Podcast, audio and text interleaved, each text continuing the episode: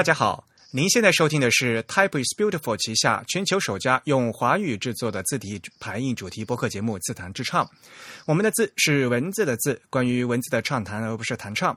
我们的播客只有声音，没有图像。我们的口号是用听觉方式扯视觉艺术。如果大家能脑洞大开，那么我们的目的就达到了。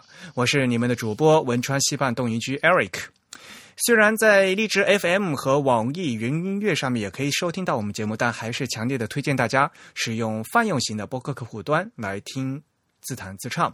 而且呢，我们的网址就是 type is beautiful dot com。欢迎大家与我们交流与反馈，也推荐大家用邮件的方式。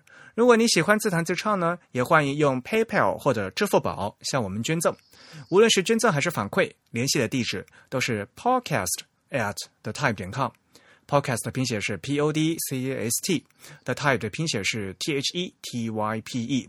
现在进行捐赠呢，还可以参加我们节目定期的幸运听众的抽奖活动，获得两位主播和嘉宾为大家准备的精美的奖品。那奖品呢，包括字体相关的书籍、海报、明信片等等。今天是我们的第五十七期节目。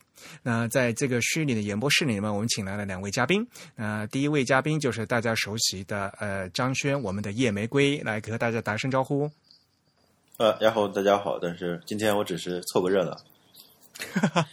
你现在在哪儿？在武汉？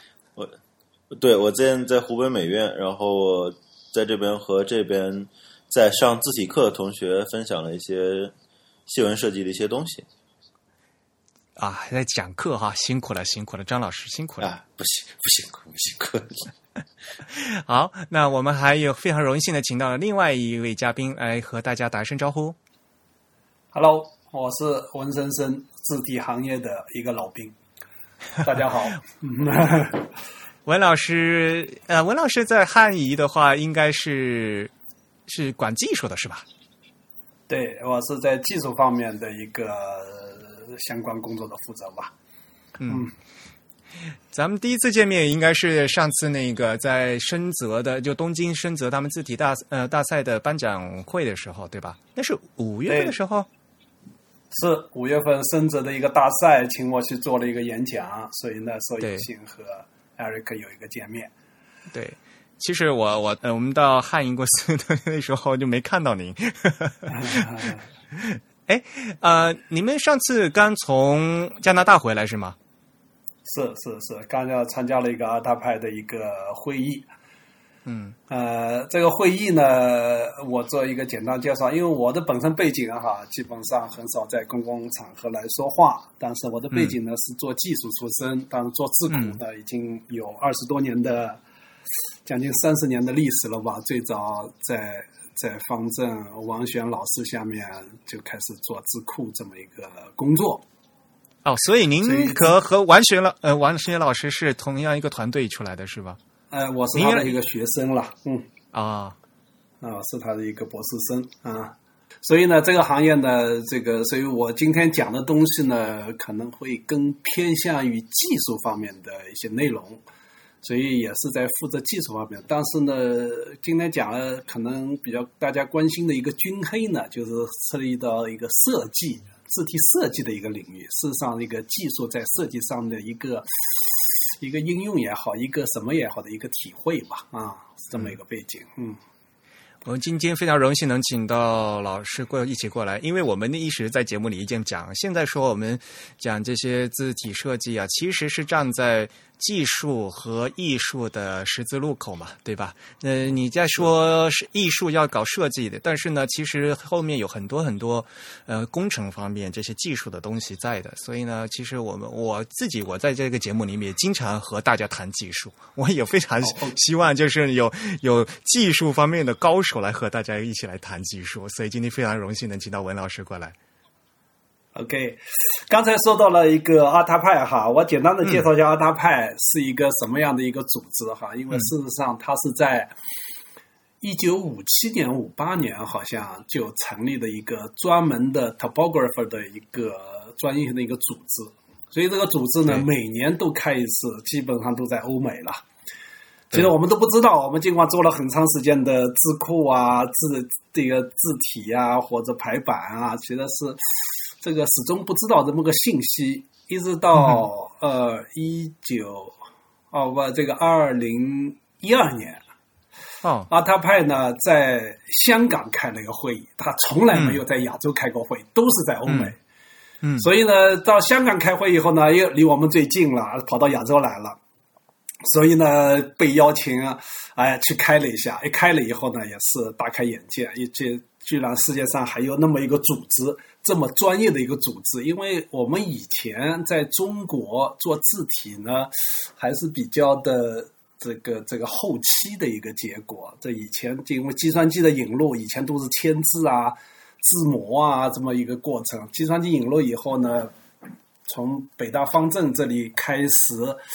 最早我们是王选老师开始这样带领大家去做做这个数字字库的那么一个逻辑哈，啊，居然世界上还有阿塔派这么专业的组织，而这个组织呢和我们做字体呢确实有很大的这不一样，他们很专业。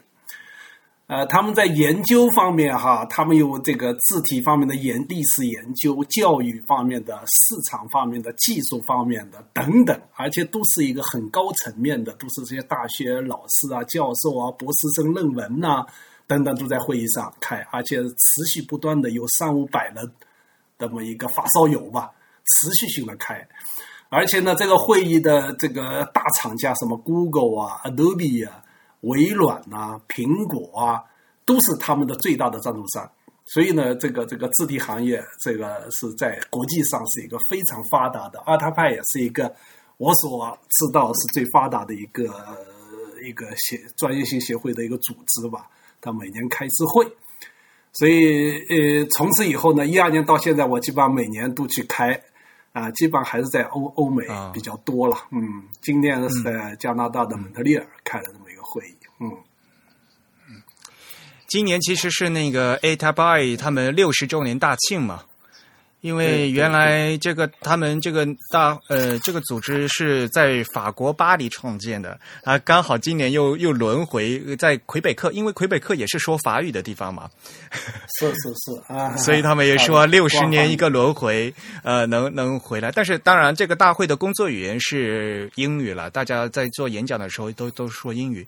这次。我们汉仪是没有没有进演讲是吧？就是对汉仪没有去演讲，但我们方正好像去、嗯、去参加了这个这个演讲。当时，好像开会的基本上就是汉仪的、方正的，还有一个刘钊，我们的中央美院的那个老师，嗯，就是那个那个嗯，啊、刘钊老师会刘钊老师他是 A t a b i 的，算是中国代表嘛？中国代表，嗯、中国代表、嗯、啊，所以呢，他也这个希望大家能够参加这样一个专业性的会议。啊，嗯这个会议呢，就是也给我们带来了很多的这样的一个广阔的一个呃天地和领域吧。大家知道研究研究的方向，嗯尽管中文呢，在在整个会议当中还是比较弱的。当时从会议当中反馈的情况以后以来呢，他还是很关注中文的这个这么一个研究和发展，汉字字形的研究和发展。但毕竟都是西方的啊、呃、这么一个研究体系，所以他会他会比较关注。当然，尽管这个东西会不是很多，但是我们的日本，它邻国日本呢，在这方面研究应该说还是要比中国要先一步。所以他们有更多的发言呢，应该说比中国我们发言的要更好一点。呃，一方面他们的专业性也好，或者是这个这个这个舞台表达也好，它都是有所研究的一个结果。也发表了一些什么人工智能啊，这个智能识别啊、深度学习啊这么一些报告吧。嗯，今天我们可能要涉及到人工智能这些这些内容。嗯，这个会议呢，其实是让我感受比较深刻的，连续参加了四五届。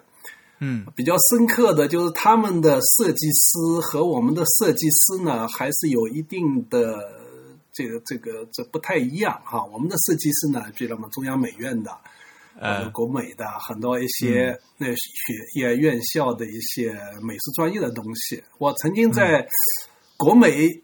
也被那个是哪个老师请去讲了一下，他要讲数字化和设计的关系。呃，我有兴趣讲了一下。讲完了，我很遗憾呢，好像大部分人听不懂，因为太技术了。对，呃，这是一个。然后呢，这次去阿塔派呢，和刘钊老师坐飞机上一定要约我。他说：“你一定要我们坐在一起，我们跟你好好聊聊。”他说：“因为他也是美术这个艺术这个东西呢，毕竟是文科类，他对呃技术偏理工的东西还是不是很了解。”嗯，呃，所以他很想了解这件事，所以跟他聊了很多，他也关心了很多这个技术。我说啊，现在。这个 type 这个东西呢，其实它和计算机是关联的。计算机什么？计算机就是技术，而计算机呢，某种东西它是一个介体，它是一个媒介。离开了计算机以后呢，你画出来任何字没有任何意义，它没法传播的。所以技术呢，是它它它是一个介体，它又是你如果能够了解技术，又能很可能很好的表达这个设计和创意。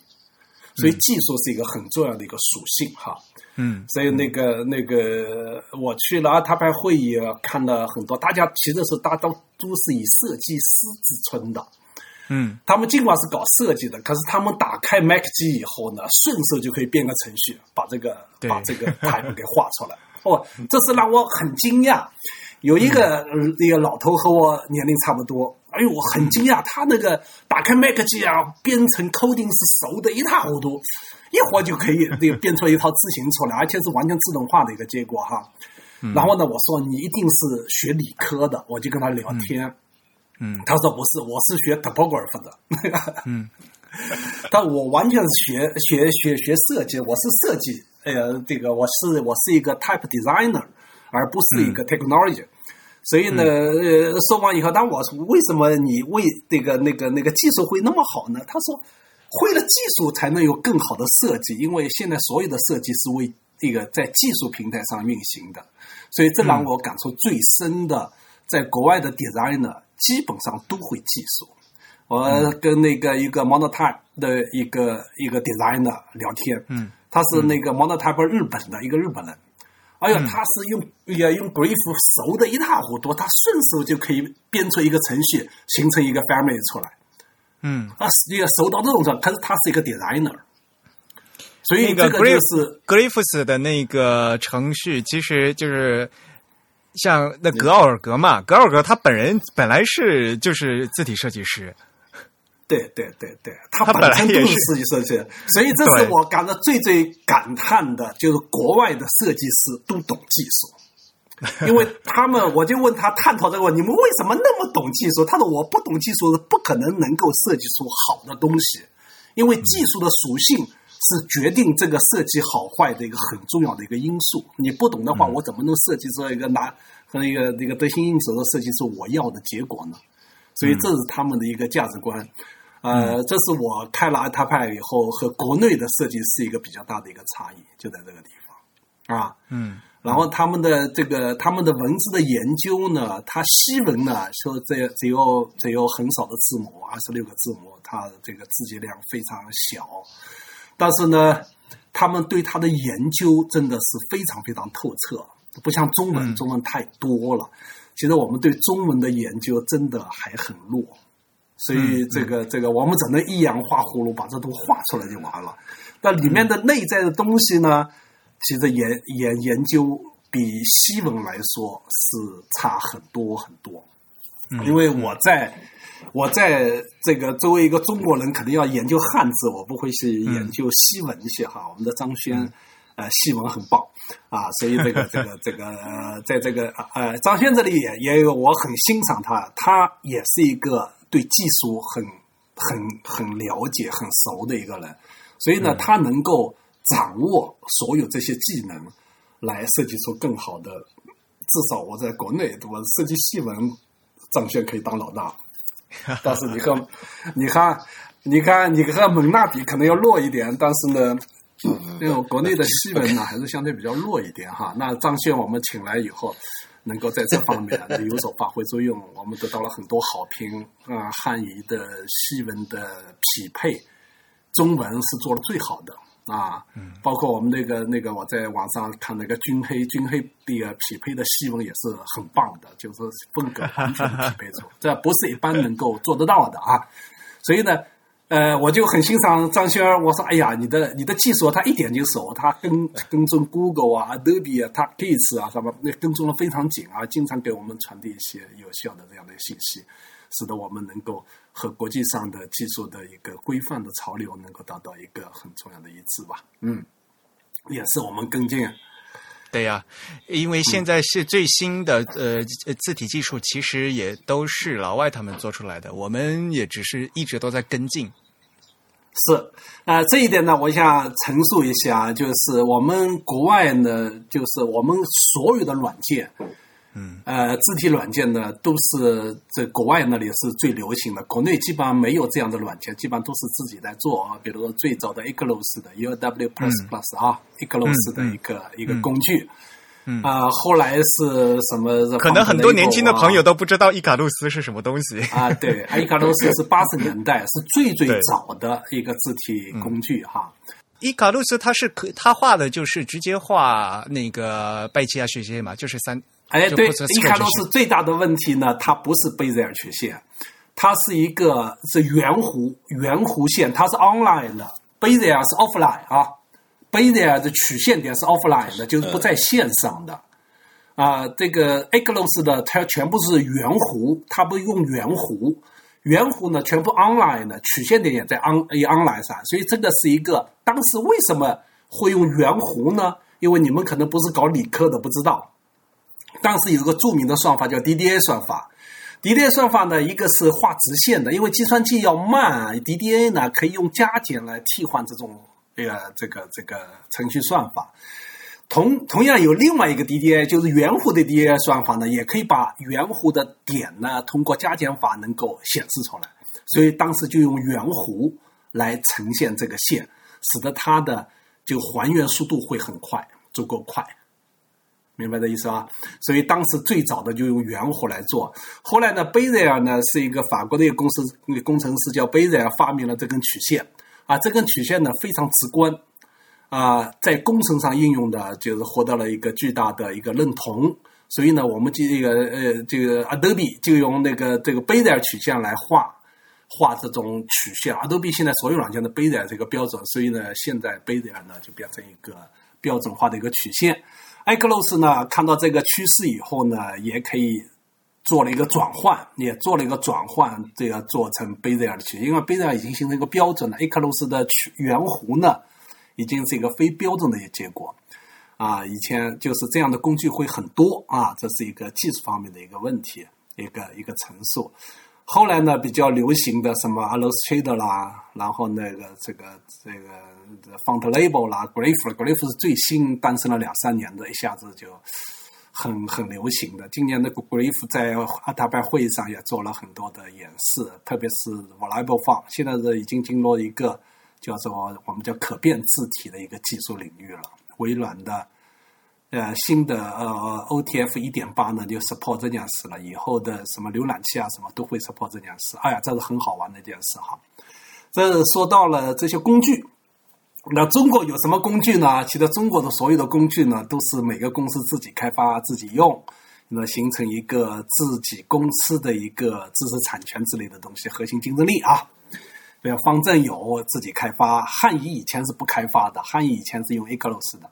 全部自己从来不开发，啊，其他的公司，我比如华文公司，它全部用这个苹果的这个这个 Adobe 的软件，然后方正呢开发了自己的一个软件。我以前也开，我是我是做技术出身的，一直是做智库工具做了很多，所以我下面的下面的体会呢，也是通过做工具而慢慢形成的。一个逻辑，刚才说模型化也好的，可能是我要把这个背景给大家介绍一下，形成一个这么一个结果啊。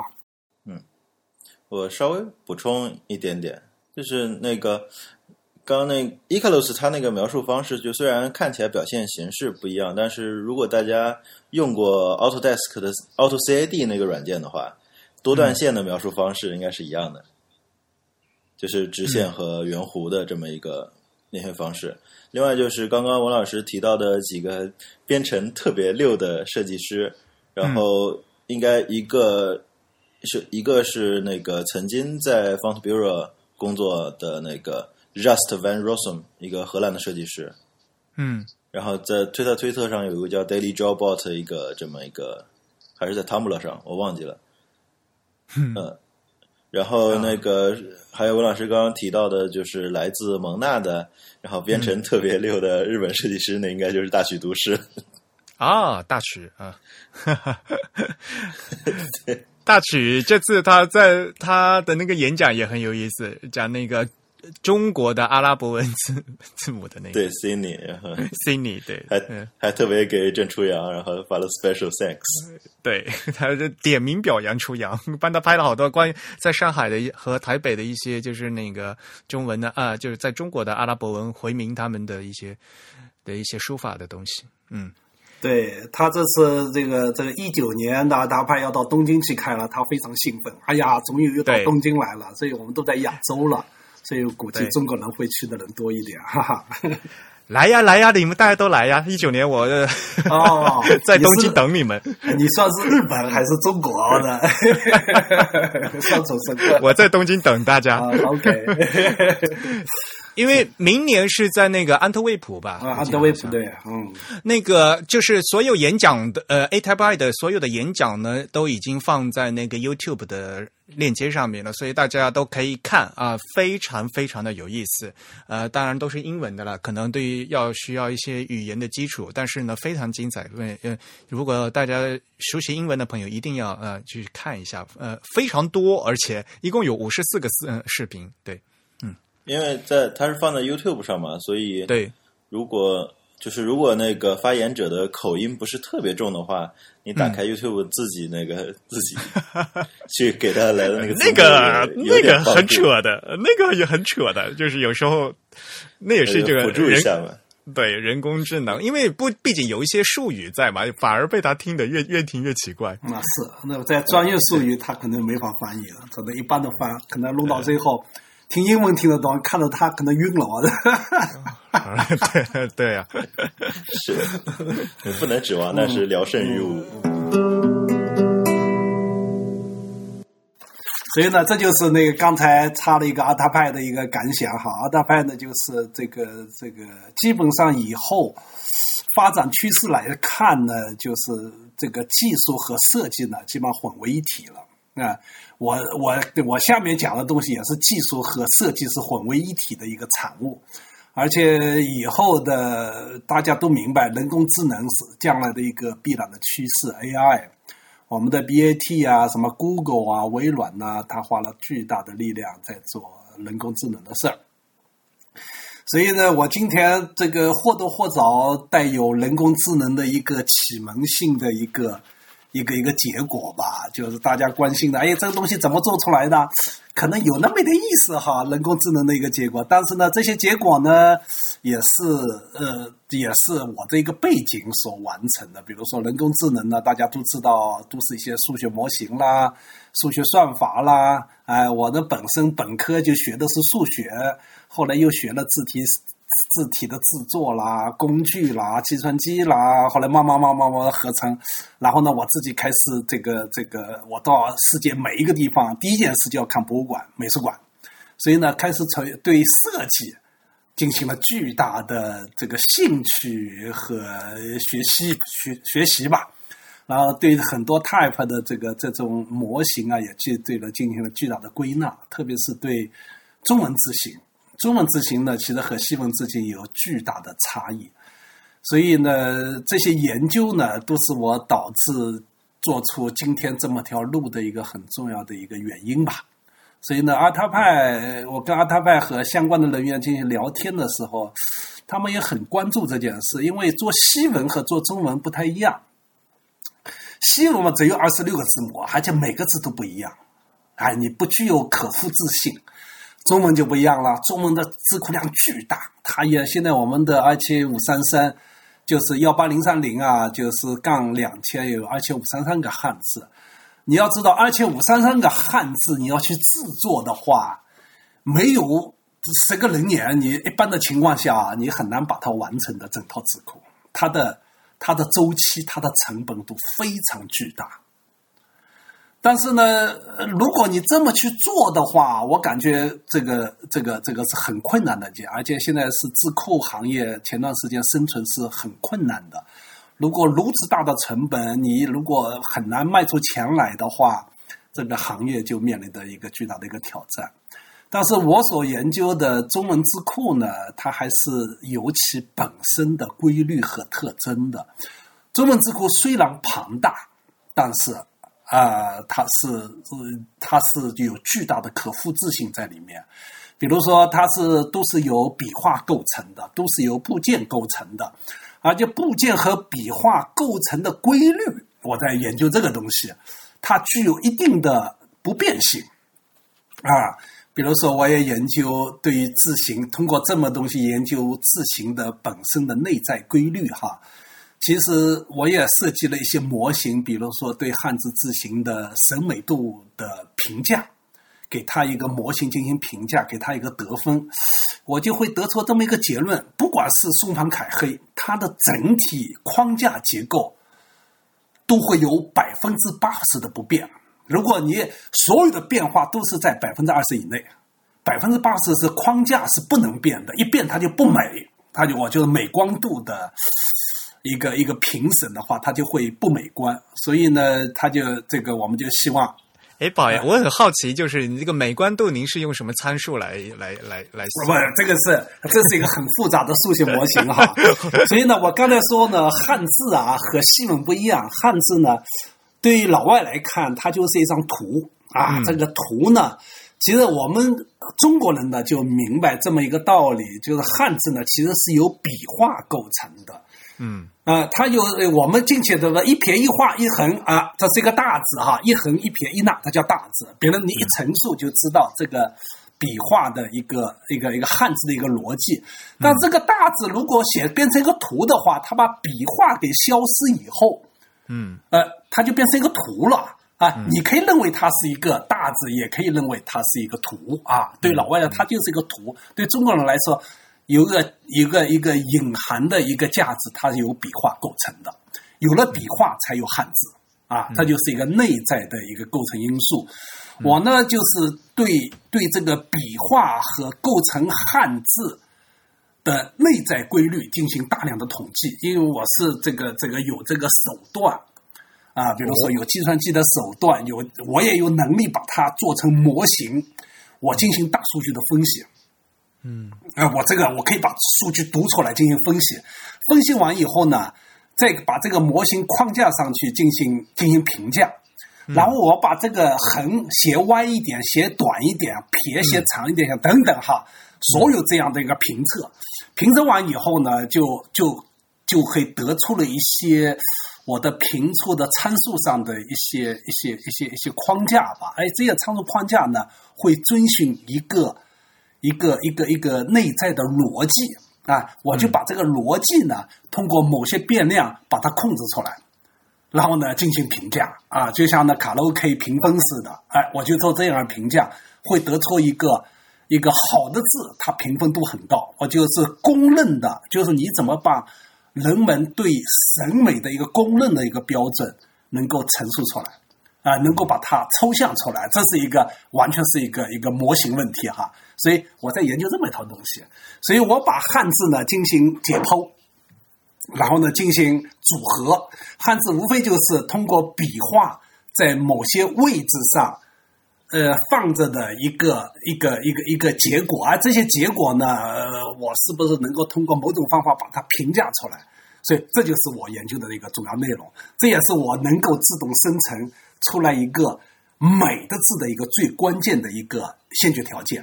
因为我们做字库啊，你拼一个字是很简单的，怎么拼就拼出来了。但是拼出来的字要美，要好，这是一个极难的事儿。嗯，什么叫好？什么叫美？是吧？所以呢，你必须要把设计师所认为的美和好，或者对大众的这种审美观念，对字体的美和好，能够抽象出来，那你才能够做出来这么一个。结果就一个那个是美的东西拿出来直接是产品的东西。我们现在做深度学习啊，其实是离这个远着呢，它没法直接出来是一个好的结果。因为我们现在比如说说到深度学习呢，我前段时间跟北大的一些老师正在这个洽谈这件事。他们深度学习，比如说他们研究莫奈的画，嗯，他就把莫奈的画，莫奈画很有特征，知道吗？他这一这个这个笔触啊，什么都是很清晰的啊，颜色都是他对比度啊，什么都是很很清晰的。他就输入一幅图，输入若干个莫奈的画跟进去，让他学。学完以后呢，就是他就把里面的特征机器全部深度学习把它记住了。记住完以后呢，然后呢，再在北大未名湖拍了张照。然后把这张这个照片的数据输进去，告诉你，请把生成莫奈的画，他呜把莫奈的特征给搁进去，一出来有个莫奈的画，很像莫奈莫奈风格的未名湖啊，莫奈风格，哎哎，莫奈风格的未名湖的一张图啊，就这么个逻辑哈。于是他来问我了，他字体为什么不能那么做呢？我说字体你不能这么做。因为莫奈的画呢，它是一个大数据哈，它有很多的画去学习，可以把这个特征给抽象出来。但是字库不一样，字库是进入了很细微的一个结果，所有这些细微的结果直接决定这个产品的好坏。就是我觉得是参数取的不一样嘛，对吧？因为它这如果是绘画的话，它取的参数它是说笔触啊，是是色彩呀，是这个东西嘛，对吧？但那我们做字体的话，就是完全不是用这样的参数嘛。啊，不是要要换要用另外的参数吗？他就是说字体呢，要把它我们字体啊，其实是逻辑上它是一个黑白的图，零幺零幺的图，嗯啊，对，那个那个莫奈的画呢，它是一个彩色的，无非就零幺，它有两百五十六或者幺零二四的这么一个一个分辨率而已，零幺就是单分辨率，所以呢，它那个分析呢也是转化为一个黑白图来分析的，可是字库不是，字库的核心呢，它是一个轮廓。只有轮廓的精确描述，它才能成为产品。如果你是一个黑白图的话，我反过来要把它做成轮廓，轮廓完了点呢，点的分布也要做修整，那就这这这个这个这就智能做不了的事儿啊！你怎么样把这个轮廓修成光滑的，把噪音给去除了？把这个布点布成合理的，哇，这个就很复杂的一个逻辑了，这有人就那个，这反过，这个就反过来了。就像我们本来现在我们用轮廓字体，然后在在屏幕上显示，反而要渲染一遍嘛，就是重重新再 这没错没错没错，这是轮廓改改点阵，然后如果你点阵反过来搞轮廓的话，那这个计算就要算死了。啊不，计算机就那个计算机就当起来是美貌，但是这个趋势是很难做的。我今天给大家介绍的我所做的一个方法呢，是以后必然要经过的一个方法。人工智能、深度学习可以去学习，那你怎么样转化到这个方法，就是最后产品化的一个结果。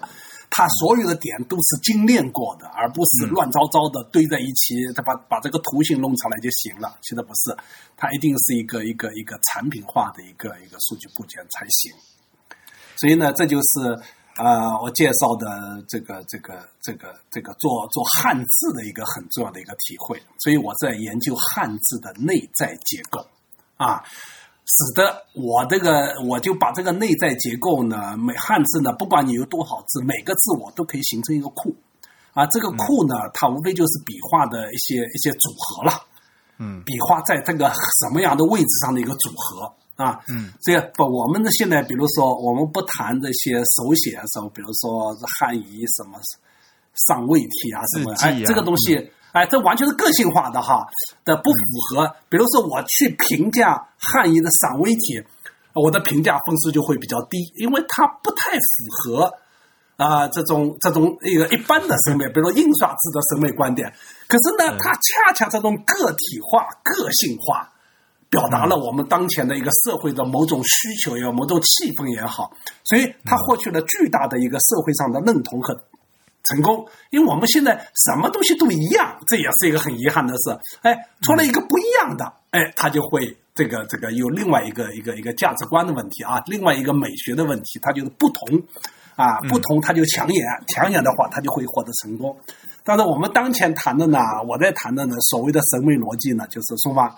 松方改黑这么一个审美逻辑啊，这个逻辑呢比较符合我当前用这种方法来来来进行制作的一个一个一个一个一个流程啊，这么一个就针对印刷字体的是对吧？首先这个对象是印刷字体，嗯，对，它必须要是在比如说我们在手机上看的正文，它是就是清晰度是很高的，识别度是很高的。那如果大大小小的话，它识别数就会，比如说我们上位题放到手机上，如果字像正文那么大的话，它一定是不可阅读的，或者阅读性比较差的。嗯，是这么一个情况。所以我说那个可阅读性啊，什么是属于属于那个可阅读的一个逻辑在这里面，所以它比较遵循我刚才所说的模型是在这么一个先决条件下的一个结果。嗯嗯，所以我们就是进行抽象建模的，也都是大家评价比较好的字体，比如说冬青黑体这样子的。嗯啊，是。啊，我我首先我我首先一个问题就是说，那这样您在这就是在评价的时候，首先你要把这个轮廓抽成笔画，这首先这个步骤就蛮难的呀。嗯，不是，这是一个很难的过程哈。那个，这个，这个，这个，我再我再说说这个做字，因为我是在做字，刚才介绍的背景哈。啊，从从那个做字的一个演变，我给大家做一个简单的一个介绍。嗯。最早做字的时候呢，计算机刚刚引入中国的时候，上个世纪八十年代啊，嗯，所以我是上个世纪八十年代的这个这个大学生，所以呢，就是从那个时候呢，就知道整个中关村的演变过程。怎么把汉字引进来？怎么样去做汉字的这么一个结果哈？所以最早刚开始做汉字，八十年代我们刚刚出生，对，你们都是刚刚出生的，所以我就是一个老兵了。我只能说我是一个老兵了，老前辈。所以呢，这个我们在做字的时候，当时我知道这个，当时我是在七十八读书的时候，就北大读书的时候呢。王轩老师呢，就带着我们大家呢，就是怎么样去做字。首先呢，嗯，呃，因为我们最早的字呢叫签字，后来签字已经做成签了，它字是哪里来的呢？它同样有做字设计师啊，它呢还有很多其他的工艺啊。这个字其实也是画出来的，它呢也是画在一个比较规范的一个方格纸上，然后呢，通过这个纸上再拖到。这个签上面，再去那么这个刻签的师傅再去刻签去啊，一个铜字，先去刻铜字，都是什么？这是都是刀工啊，这是这是那么这个这个这个这个这个都是金属的火，就我告不铅与火，就是这么一个逻辑哈。其实初期呢，也是一个 设计的过程，但设计完以后呢，它最后成型的是呢，是一个叫字模，字模呢就是铅字和铜字，铜底字。然后再嘎嘎嘎签字，那么印了以后呢，他就被淘汰了。后来计算机出来以后呢，我们就是这个把这个设计师呢，直接通过这个计算机数字化显示出来，慢慢做成了字库。我们王璇老师的的发明就是对汉字字库的一个描述，以及对汉字字库的一个还原的一个技术，这就是他最大的一个发明。嗯。但是呢，核心那个字库怎么样做出来呢？这个最原始的做法就是这样：首先把这个设计师把这个字啊，这么多字，一个一个字啊，先把它画出来。画完以后呢，再很精心的给它填墨。填墨呢，一不小心填歪了，还要用白色给它、给它、给它全部给它修干净了。很干净的一个字啊，一个写一个字花巨大的功夫。你可以想想啊，这么大一个字，比如说一次见方的一个字哈。最后写完了，那这么多字，一个字一个字这么写，写完以后要 scan 进去，然后扫描，扫描到计算机里去了，它就变成一个黑白的图。黑白图呢以后呢，用人工的方法，这通过边缘把它描出来。后来有一个字的一个程序的方法啊，我们叫 training，然后按照这个这个边缘走一圈儿。走完一圈以后呢，其实这个轮廓的结果呢，其实它有很多噪音。我们 scanner 的时候有很多这种噪点，那个光哎噪点啊，这些噪点呢就产生了很多不光滑的地方。所以呢，人要这个最大的工作，人要去修，把它过周边全部修干净了啊，等等等等这两类工作。所以呢，最早是这么完成的啊，这是最最早的。那个做计算机图像处理，其实是不不不，这是最初期的计算处处理哈。然后呢，这个随着发展，那个字库开始慢慢多起来了。现在我们字库是有几百套了吧？比如说，呃，我们现在这个这个这个做一套，比如说我们这个汉语有一套叫什么什么《新唐宋》啊，是不是？唐楷啊，张轩知道吗？我们的那个那个那个谁做的？呃，全全唐诗，全唐诗还是哪个？啊，全唐诗，全唐诗，宋寅的全唐诗，OK。啊，宋英的全唐诗哈。全唐诗，嗯。我们全唐诗做的时候呢，他是也收集了很多，我们和那个什么谁合作？扬州诗局，扬州扬州啊，对，扬州合作啊。嗯。那科办合作呢，他就给了我们一些呃这样的一个素材。我们根据素材呢，逻辑上就画了几个字，可是每个字都像圆似这么去画，这成本是极其高昂的。于是呢，我们是怎么样去做呢？因为这个工具，我们是一起来参与做这个工具。工具做的时候呢，一定是说，因为我们的结构都是一样的楷体，所以我们要选一套楷体出来作为一个背景。然后我们只要把这个楷体的某些特征向着全唐诗的特征靠拢就行了。这样的话，我们已经有了一个初步数据，是吧？我们没必要就纸上去画，scan 了进去。我们的楷体呢，这个风格是传统的楷体，就是我们的一般的楷体。拿来以后呢，我们这个作为背景，我们的工具是这么做的哈。作为哎，随便取了一个楷体，汉语的楷体也好，华文楷体也好，方正楷体，随便那个楷体都一样。因为这个楷体的原始字模呢，都出自于上海一年所的。上海一年其实模子是一个一样的，对，哎，一样的，哎，随便取一套，取一套以后呢，然后呢，以这个背景进行修改，修改成全唐式的设计风格、设计特征。啊，这个逻辑变这样了啊，这个逻辑已经完全跳出了前面画稿的哟。我们现在做任何性质是不画稿的，直接进入电脑，我只是取一套相近的字体出来，然后呢。把这个新的特征加进去，于是呢，它就形成了一套这个这个。那这个过程其实尽管如此，它要快很多，比原来的快出几倍吧，但它还是很慢的。比如说，我们做全唐诗的话，这套字整个整个也就是这个这个简繁体也做了这这个将近两年了，这个啊，因为字数比较多嘛。那么字数呢为一万字左右吧，一万字左右也做了那么长时间，所以尽管如此，他要把这个风格怎么样搁进去啊，什么做了很多这样的一个工作啊。所以呢，这是第二步我们所做的，通过工具啊，然后呢读取一套啊这么一个数据，读取到我认为是最近的数据啊，最这个数据基础上进行修改的一个结果，这是一个。啊，比较快的一个一个一个一个一个进化吧，一个做字方面的一个进化。呃，所以呢，通过这么一个工作呢，我就发现了这么一个特征：所有的字体啊，它分成两个纬度。我们从数学上呢叫纬度哈，一个是结构纬度，一个叫做一个叫做就是笔形纬度啊。比如说宋文凯，我就谈。啊啊，就是笔画，就是笔形啊。每每个笔画它形成的笔形，我就要笔，它也是一个纬度啊，形成了一个 typeface。typeface 呢，其实是它有两个纬度组成的，一个是结构纬度，啊，结构纬度呢不太明显，大家看，感觉风格好像这个，比如说这个中心有点高啊，中心有点低呀，或者中宫收紧啊，中宫放松啊，或者等等等等，这就是其实这是结构信息。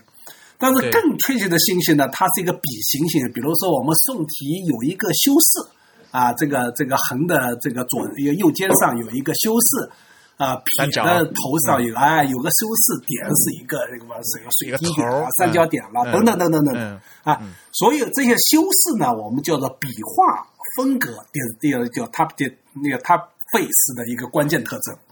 但是呢，结构特征它是隐含在里面的。所以呢，我在琢磨这个过程当中呢，一直在想，这些结构是不能够抽象出一些模型呢？我是在思考这个问题，所以我自始至终在分析它们的所有结构特征彼此之间的关系啊，然后呢，在不同的位置上它会形成什么样的一种风格啊，在研究这么一套逻辑，所以呢，我就形成了两个维度的风格，一个是结构风格，它具有一般性。一个是叫做呃，这个这个这个笔形风格，它具有特殊性。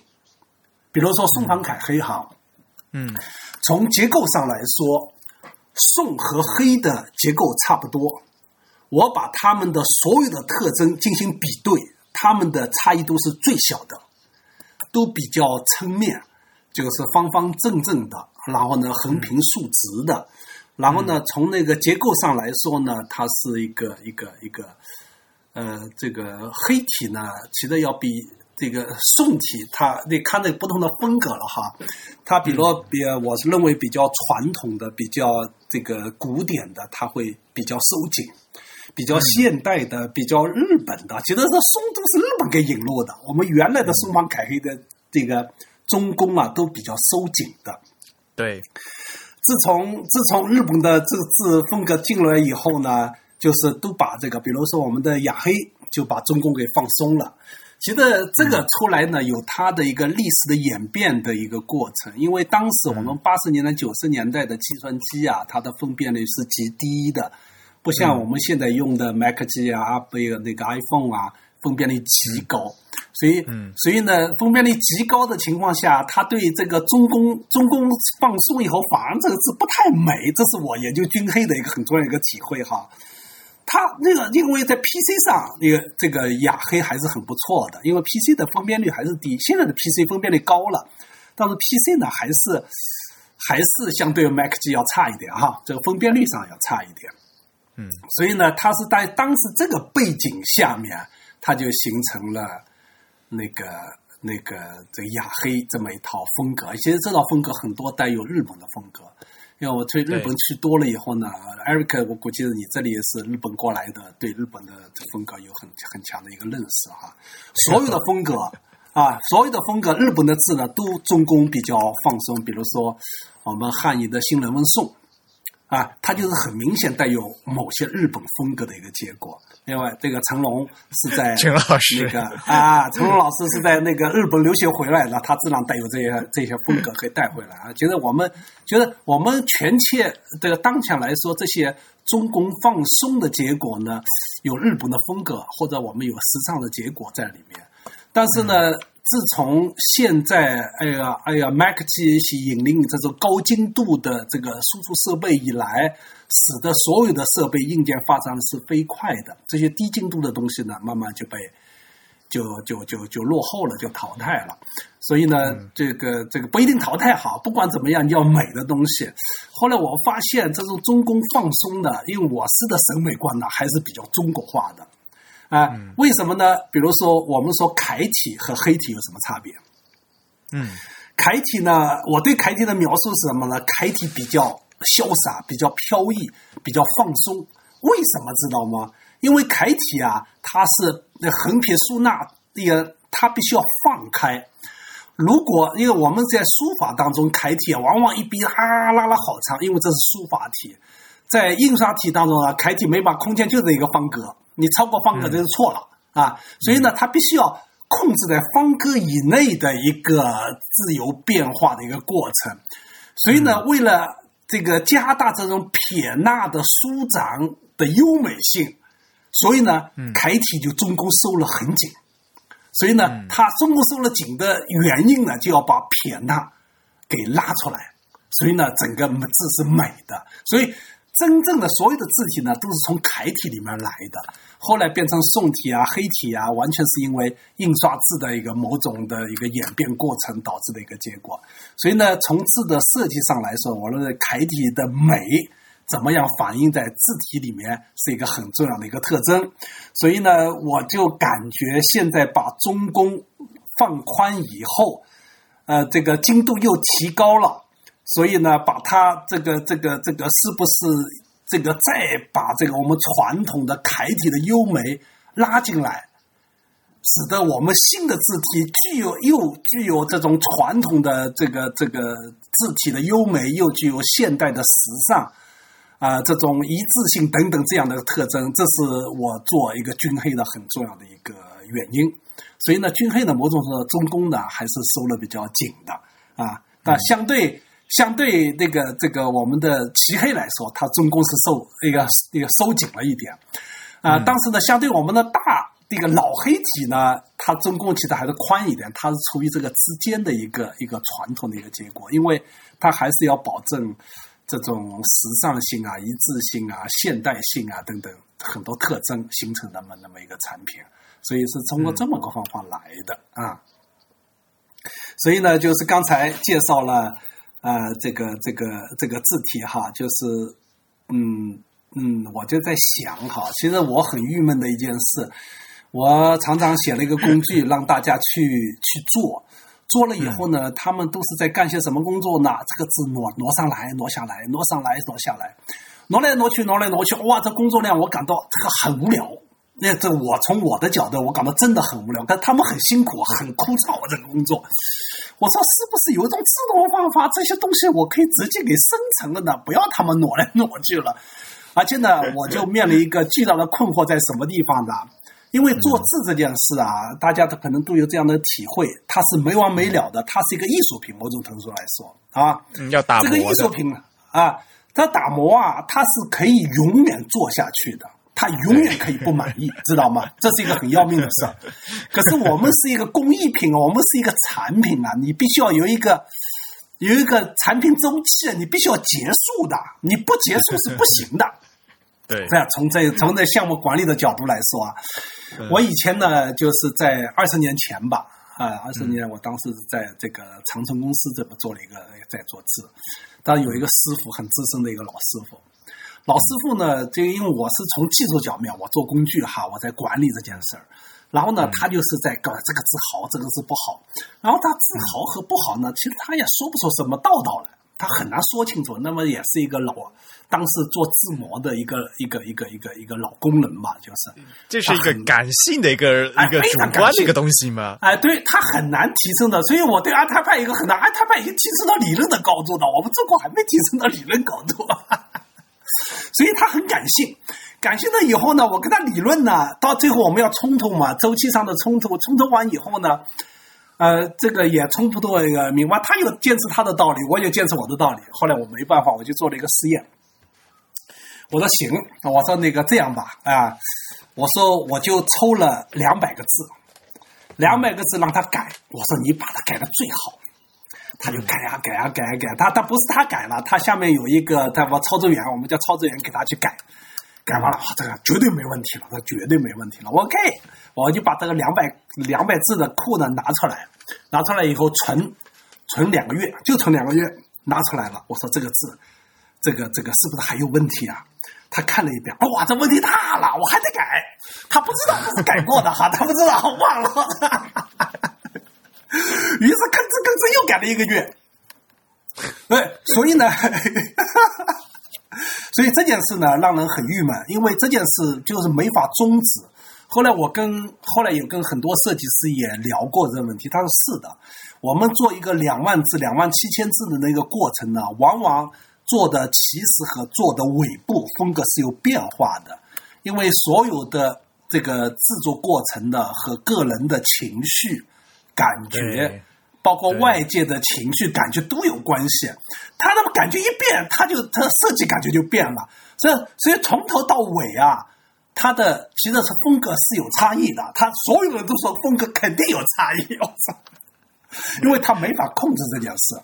哎，画这也是一开始设计师就要一开始要画，比如画一百多个字吧，这从第一个字画到最后面的，发现不行了，说拉倒又重来。不不，他的情绪在变化，哎，设计也会变化。就像那个，因为这有点艺术的了一个这个设计这个东西，你们做设计都明白。所以这让我我是做工程的，我感到很郁闷这件事。而且我说做字体的最大的特征是什么呢？最大特征是一致性。你从头到尾一定要是一致，那这个阅读性才会好。可阅读性才会好。如果风格有一定差异，一定会影响这方面的质量哈。所以呢，这就是我们始终没没法解决的一个问题，知道吗？没有办法解决。我这次到阿泰派和有关人员讨论这个问题，他没法解决。他说我们一套字体改到现在已经改了十二年了，改了十二年，改了第几稿，改了第十五稿了。我每年改一稿，每年改一稿，每年都改。他说。那他就过瘾了，这是。他说：“我想，我想做一个试验。设计师来说，他永远会感觉不一样的。其实这就是一个动态的一个一个过程，因为就像语言似的，它是一个活的东西。可是字体它要字字体从开始到 close，它要终结的。我们必须要拿出产品来进入市场，让客户去用，才会有价值。对于设计师来说，拿他在自己玩弄感情的话，他是可以没完没了的，知道吗？哎，这就是我们这和工程管理的一个巨大的一个冲突。这也是我希望把它做成模型。模型的最大好处什么？所有的都一样的，风格绝对不会变。这是我做模型的一个初衷哈。我说你这样搞下去，我怎么搞不出来了？我真是，所以呢，我就希望能够做成模型，这是我们我做这件事的最初步的一个想法。所以呢，开始开始开始进入这样的一个实践过程，因为这个实践过程也还是比较漫长了，就是这个好几年了，好几年了，一直在琢磨这件事，所以呢，才形成现在啊，比如说军黑可以作为一个 sample，作为一个案例来大家来。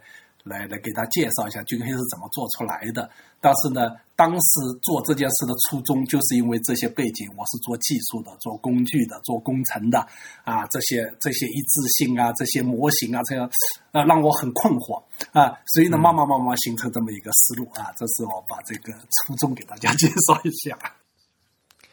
因为我们从写字的角度来讲的话，就是的确有有结构有笔画嘛。然后像我们以前学书法就讲说啊，字的结构的是骨架嘛，然后笔画写出来是是肉嘛，有有有要要有骨头有肉嘛。然后这个你可结构的话，这个是骨架问题，你可能把这个字写的瘦，写写的胖点。然后呢，这个笔画你可以把那个把这个字写的肥的，写瘦一点。对对，以前就是如果从书法的角度来讲，是是这样来来看这个字的嘛。但是呢，呃，如果从这个做字库的角度来讲的话，是如果说看结构的话，我们看它的骨架，其实其实要要。考虑它的拓扑结构嘛，就它这个这一横在什么地方穿过什么什么地方的折嘛，然然后你再再加这个笔画的时候呢，其实是你把把这个肉加进去之后，你还要看外外部的轮廓嘛，是是因为我们最后我们要生成轮廓字的话是要加轮廓进去的嘛，所以我觉得就这这个模这个模型就是您的这个建模方法是具体的，应该是是。以什么样的一个思路来做的？我我还是蛮好奇的。我是哎，这就是一个很重要的一个结果哈，就是我前面已经给你给介绍了。我这个模型呢，分成两个维度，一个是结构维度，一个是这个笔形维笔形维度啊。这第一步呢，就是结构维度呢，具有几个通常的一个结果。我把结构维度呢说成，它有一个中宫。中宫的宽松是一个，比如说我们楷体和宋体的最大差别，楷体要比宋体的中宫要收紧，嗯啊，仿宋呢，我们一般不说，仿宋就瘦一点啦，它这个这个这个这个很这个横呢，像楷体似的，它往上倾斜的那么一个结果，呃，所以其实是先有仿宋，再有宋的一个历史演变，因为仿宋呢，它这个。其实宋体是明体嘛，我们书吧啊啊，对对，宋是明仿宋仿宋才是宋啊，对仿宋有点宋体的味道，对对对。所以它从结构上来说呢，就是我给大家介绍比较笼统一点，就是中宫了。比如说我们的这个这个雅黑中宫就很宽，很顶格，然后边缘留了很少，使得整个排版呢就感到很懵，呃，阅读起来呢有点不愉快啊，这就是。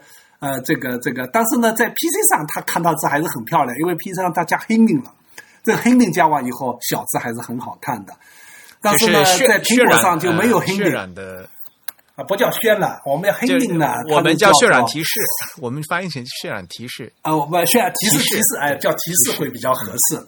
就是渲染解释这个过程的时候，它会提示你，这个提示呢，完全是在小字上。哎，在小字上会用到这件事，比如说我们真假的真，它有好多好多横哈，这个横呢有多少横呢？有七八个横，可是呢，我们在十六乘十六的点阵的时候呢，这这就没那么大空间了，是吧？横太多了，所以呢，它在 heading 的用 heading 的渲染的时候呢，它就会自动减掉几个横，使得呢，比如有中间三个横呢，它变成两个横了。可是你的视觉两个横，它把留白给留出来了，这就是黑所谓的黑灵技术，这个这个最典型的一个案例，使得你呢不是看到这个针子啊里面一球黑，呃，看了以后不知道什么东西不美了，所以它变成两个横空间够了，于是这个针子还是显示出来了。所以这就是 Hinding 所做的事，这就是因为 PC 的嗯在微软上 PC 运行的分辨率太低，才有这个问题。但这个问题呢，在这个苹果上压根就没有，Mac 及 iPhone，嗯，它的分辨率足够高，所以呢，在 Mac 的哎苹果的渲染的技术呢，就把 Hinding 给去掉了，压根就不需要苹果就呃，呃它就用了那个灰度技术。完全不不不读那个灰度技术把它硬体解决信息的，嗯。哎，所以黑内信息反而是一个失真的过程，它就是人为的让它失真一下，使得的辨识度提高。其实黑宁是干这件事的，但是黑宁呢，微软现在还在坚持的用，因为微软呢已经有这个习惯，因为黑宁有它的自己的独特性，在低分辨率的这个显示设备上，它还是有意义的一个结果。但是现在就不管了，我们的这个做用用 Type 大部分做设计业的这个这个行业的，基本上都是用 Mac 机的。像我尽管有 Mac 机，但是呢不太会用，只是我要做做测试的。因为我在编程呢，全部在 PC 上编程的。呃，Mac 机编程呢，这把年龄了再去学呢，有点苦有点有点不乐意，所以也就不弄了。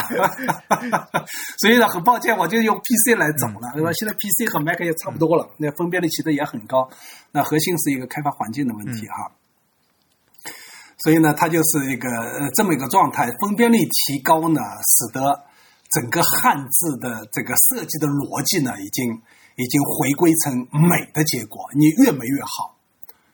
所以这就是我们这个这汉字设计要关注的这个这样的一个问题。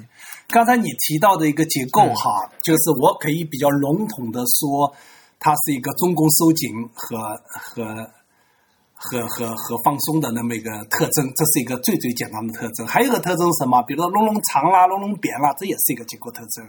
还有一个，比如说我们这个字面哈，字面是一千乘一千的。但是呢，字面我们一般会留出百分之十左右的留白，啊，比如说雅黑的留白呢，可能只有百分之五，嗯，但是呢，这个楷体的留白呢，可能这个留出来至少百分之十五，嗯比如我们宋体的留白呢，百分之九十一、九十二左右啊。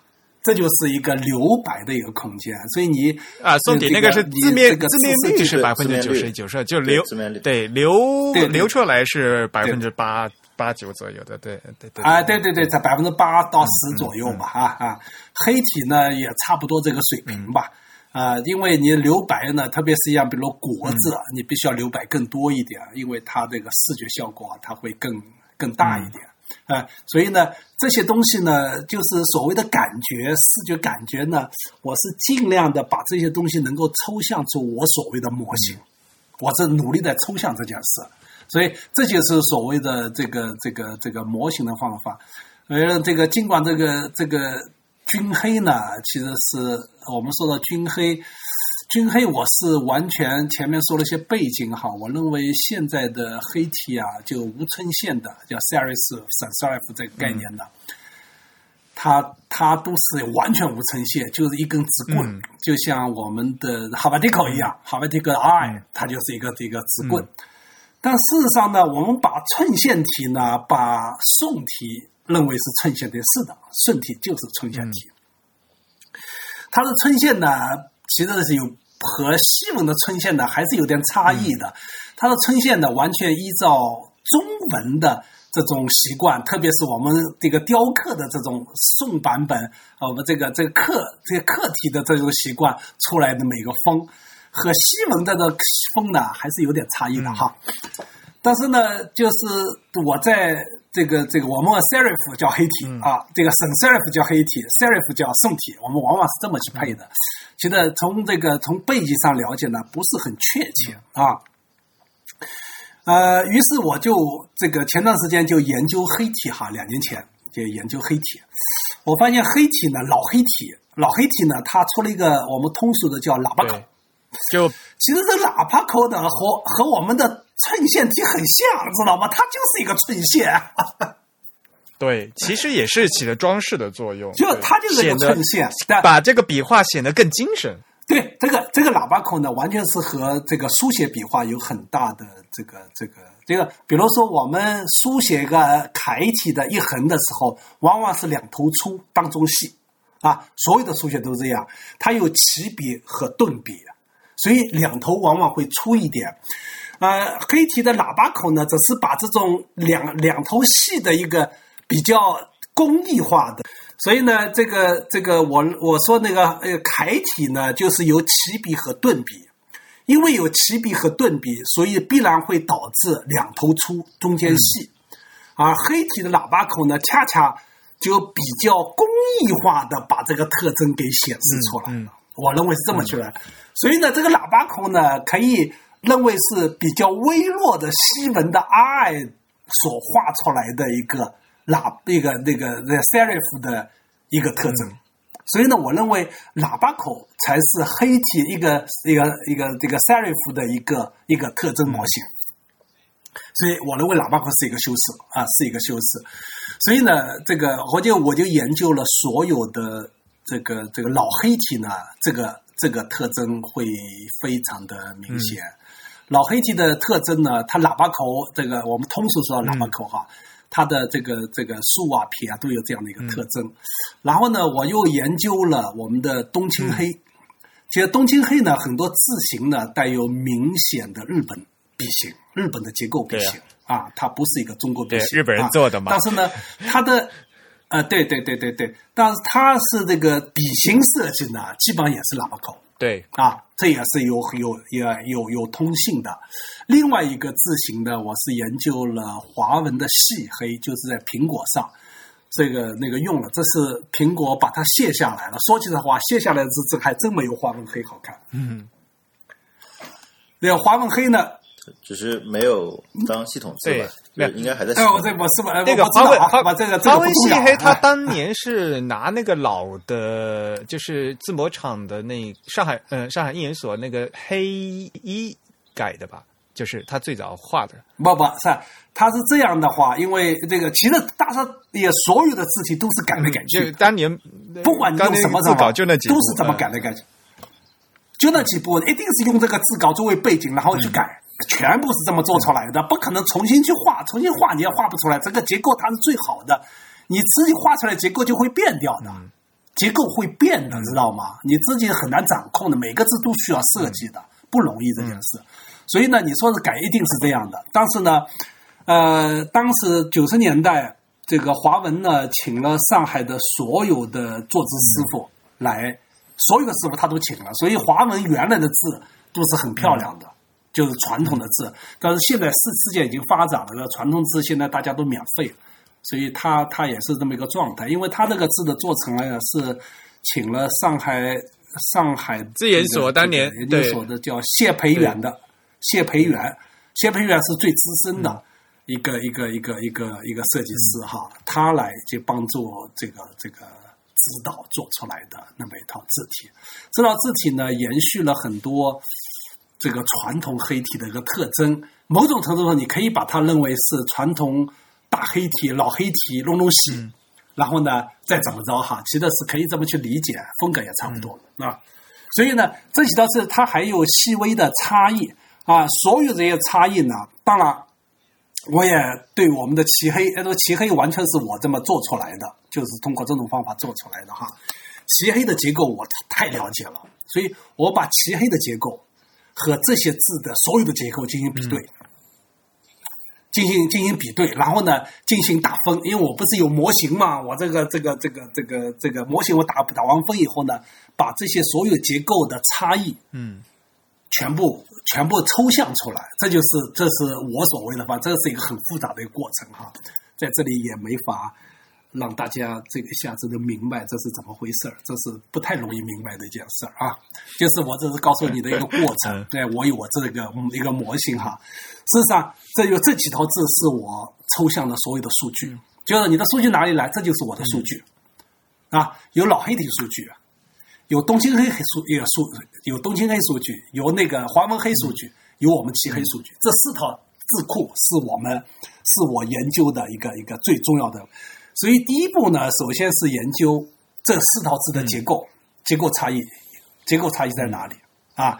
所以呢，结构差异我做了一些比对，比如说中宫啊、重心啊，还有那个双重线呐、我那个那个我把汉字结构啊，它是左右边旁的结构，它是一个双重线，上下结构我都有中心线，我有很多这样的一个指标。是类所有的指标呢那以前的那个第二重心、第二中心线那样的吗？对对对，第二中心线啊，我全部是这个，全部是一个设计成参数了，就一堆这些参数，我们叫参数矢量，一堆指矢量指标呢进行进行匹配，进行那个评估，评估完以后呢，就把所有这些笔画，因为这些这些字呢堆在一起，其实都差不多，都一样的，但是它有略微的差异，所有这个差异的变化，我进行统计，进行呃收集。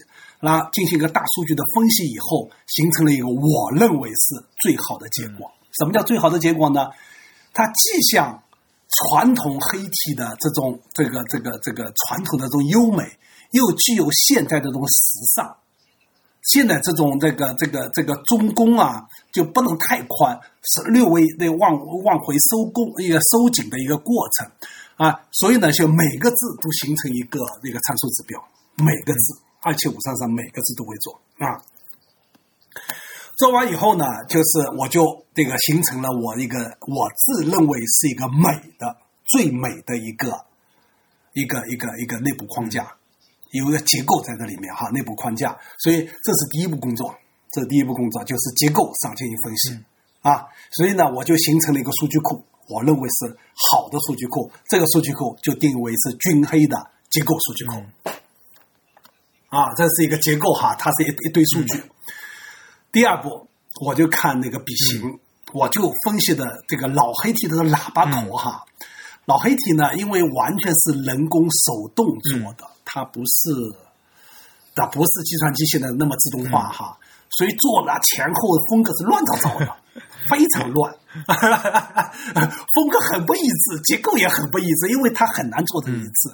这样手画出来，当一个设计师把这个字画在纸上，他也不一定是最美的。而且关键不是一个设计师画的，它是一个团队。啊，对，一堆人画，一堆人画哈，所以呢，风格是相差的嘛，千差万别的。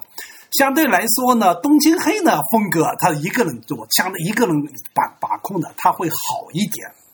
华文黑呢，我认为是最美的。华文黑呢，它是一个的，但是最一致的是我们的齐黑。那齐黑呢是不带修饰的，所以呢，我怎么样能够把我认为这些好的修饰能够放到我这个军黑里面来？这是我分析的一个所有的过程。第一步跟你说，结构已经做完了，好放一边了。下面我就要取这个笔形，比如说这个这个勾。啊，一个我那个那个立刀钩，立刀钩，我这我就特别欣赏这个这个这老黑体的这个钩，哎，这钩特有韵味，它有楷体的这勾上去的那种那种劲儿啊，这种劲儿呢，它就是不像我们的这个这个漆黑的直咕隆的呃直咕隆咚的就过去了，很圆，它的美感上 圆圆的。哦，我这个是直的，它是一根棍似的，很硬，其实漆黑是很硬的。笔画也比较硬哈，因为我做出来我明白，所有的模型我的漆黑模型是这么做出来的。然后呢，我能够把这个老黑体这个老黑体呢又不一致，所有的勾呢又不太一样，它他妈前后都不一致的，这个这个这个，所以呢我就做成一个统一的模型，你可以把均黑的所有的力道勾是一模一样的，因为它的布点是被模型控制的，所以这里模型就出来了，所有的勾都是一模一样的。不管是粗的还是细的，它会遵循统一的，当然一模一样，不是说那个样，其实是遵循着它内在的一个规律形成的那么一个构。嗯，所以它会非常的优美啊！我认为这就是我前面碰到的困惑哈，前后不一致啊什么的，特别是像那个老黑体这样的是很难做的，它这个修饰略微的修饰是很难修饰的，知道吗？不像宋体的修饰很简单，就是一个三角。你这个三角画完就行了，啊，它这个修饰是非常的细微的一个结果。你怎么样把这个细微的结果刻画成前后是一致的、很优美的，又又是这个这个比较时尚的那么一致性的一个结果？这就是模型达到的一个结果。所以我对这样的这样的所有的笔画呢，都构成了一个模型，这叫笔形模型。比如它的勾，你可以。慢慢去研究它的钩，它钩是完全一模一样，它可以细一点，也可以粗一点，但它的构成的逻辑是一样的。比如说它的上钩挑钩、竖弯钩、往上挑钩，这两个钩我是最喜欢的，就是它非常楷体，它的这个那个那个钩上去呢会挑上去一点，就像楷体挑上去一样一样啊，做了一个弧形啊，这个弧形呢，其实这个钩。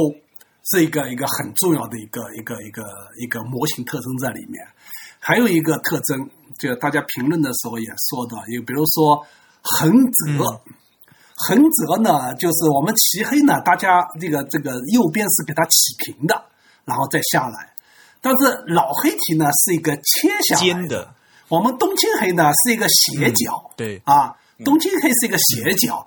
然后呢，华文黑呢也是和老黑体差不多，那个尖的，所以呢，我就啊，我就琢磨了半天以后呢，我就因为尖是很难处理的，但是你如果这个这个横折折的太斜的话，你就不能尖，你必须要把它拉平了。所以这个处理呢都是不一样的。从每个字的设计角度呢，我是按照它的这个这个斜度来决定它是这个彻底斜过去呢，还是把它扯平啊。就是这个遵循了这些这个老黑体的某些特征，也遵循了华文黑体的某些特征，来把它做成这个这个呃是完全一致的这么一个修饰的一个结果，所以这就是形成了这么一个呃结果。还有一个呢，我比较喜欢的，比如说不管是东青黑也好，呃不是还是华文黑也好的，它的点，比如说主义的主上面一点。这一点啊，它会它会显得上粗，和这个横相连的时候，它会变细。嗯，啊，这个过程呢，它也有楷体的这种风格在里面，它是一个不等宽的一个结果。啊，我就发现东京黑和华文黑都有这个特征，而且我很欣赏这个特征。这个特征呢，使得整个字呢变得有一点的这个这个跳跃和这个这个活泼的一个结果。但是呢，问题在什么地方？就是问题很难做到所有这些点都能够遵循这样的结果，因为包括黄文黑也好，什么这个东京黑了，它到最后呢，它可它会变的，一会儿一会儿粗一会儿，但是主要风格它的，因为比如说设计主设计师关注到了，他会把它修改过来，因为一不小心没关注到，也过去就过去了，反正这差不多。于是呢，我就把这样的一个情况呢。全部设计成哎，略微有收收窄的那么一个趋势，使个整套字都是一模一样。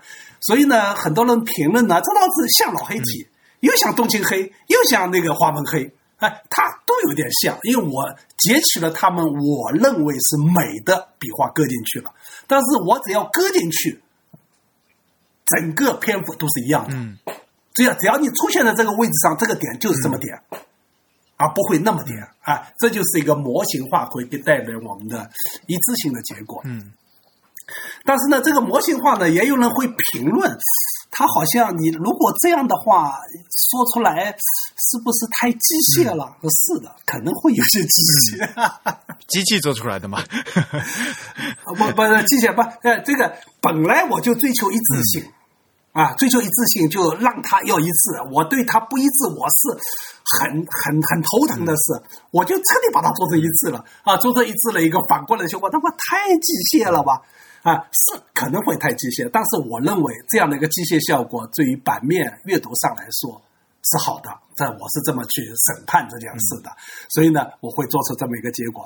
那问题也不在这，问题在这，我就是整个过程几乎。没有任何人为的干预，嗯，但是我做这件事研究花了很长时间，基本上研究了一年时间，就研究整个过程研究了一年时间。那研究完以后呢，我就把它做成模型，做成模型以后呢，就是怎么几乎一个键，噗，一个 family 就出来了。哦，所以实际上这一套字的工，呃，最后其实你说制作其实是一个生成的一个过程嘛？这生成本身是很快的，啊，是一个生成过。对，但是制作过，我研究过程，已经把它，因为我现在呢，就又说到人工智能哈，哎，别人说，哎呀，你这工具好啊，给我用用啊，我都很抱歉，我得编码啊。我在编码以前，我必须要先研究整个设计逻辑，我要把整个设计逻辑全部搞明白了，或者说，我在设计这件事。然后呢，我把我的设计全转化为这个这个我的我的编程 coding，、然后再一个键才会生成的。所以这个我的转化的过程呢，这是一个非常的这个智力化的一个过程。如果这个过程能够机器来完成，那就很伟大了啊！这就是很伟大，就是人工智能真正实现是这个过程。其实是我这个还不叫的，我是实现了什么东西呢？把它全部做成魔镜，然后分析分析分析，其实也也是人工智能了。但是呢，它还不是太智能。但是这个这这个过程会很重要，以后的人工智能一定会通过这一步，它越不过这一步，这一步是最重要的，因为产品化的结果，最后的结果是产品化，而不是最后一个形没有用。我理想当中的一个人工智能是什么东西呢？嗯，比如说啊，呃，这个设计师哈，设计师设计规定的，呃，比如说二十个字，我就写二十个字，二十个字写了就按照完全按照要求去呃去设计，设计了你足够优美，完全这样。然后呢，我让机器去学习这二十个字，学完以后呢，他就砰一个键，一套字就做完了，这叫人工智能，这叫人工智能啊！机器学习完了以后，这叫嗯哎。哎，这叫什么？那这个这个东西一旦出来以后，就面临巨大的一个挑战，这个行业会面临巨大的挑战，因为做一套字太简单了，你无所谓你二十个字做的好还是不好，知道吗？他哗一下一套字就做完了，这个行业就出出也出大问题了。不不，做完是做完嘛，但是这个质量还是要重新再再再再再看嘛，对吧？我我这个不，他就是这个这个这个这个质量基本上就完，就换句话到一个套字，比如说有一百这么一个量的话，它基本上百分之九十以上就自动完成了。你你，你的工作量会小于百分之十，啊啊，就或者是极少了。本来我们做套字要要以以年为这个年周期为完整的，现在是做套字估计是以以周为单位的，一套字就做完了，所以它的成本会急剧下降。急剧下降以后，这行业就就要就要就要出问题。当然，对设计的要求会很高，或者怎么着啊？但是呢，呃，这个当然人工智能的到来是不可不可回避的一个一个结果，嗯，都得接受这么一个事。大家大家所有的 BAT 啊、Google 啊、微软都在做人工智能，而且他们对对这样的工作都会非常感兴趣。嗯，然后他们做完这个工作，就会到 Google 就会把这个东西扔出来，大家随便用。嗯，对，所以呢，这就是一个一个我做这个工作的一个一个很重要的一个体会。所以呢，呃，这个刚才所说的军黑，其实是在这个背景上，我在研究，我也读了很多这个那个谁，什么刘晓波啊，不这个刘刘少波的一个论文，黑体的一个演变啦，什么东西，而且这些东西啊，都会都会很很重要，这个历史演变。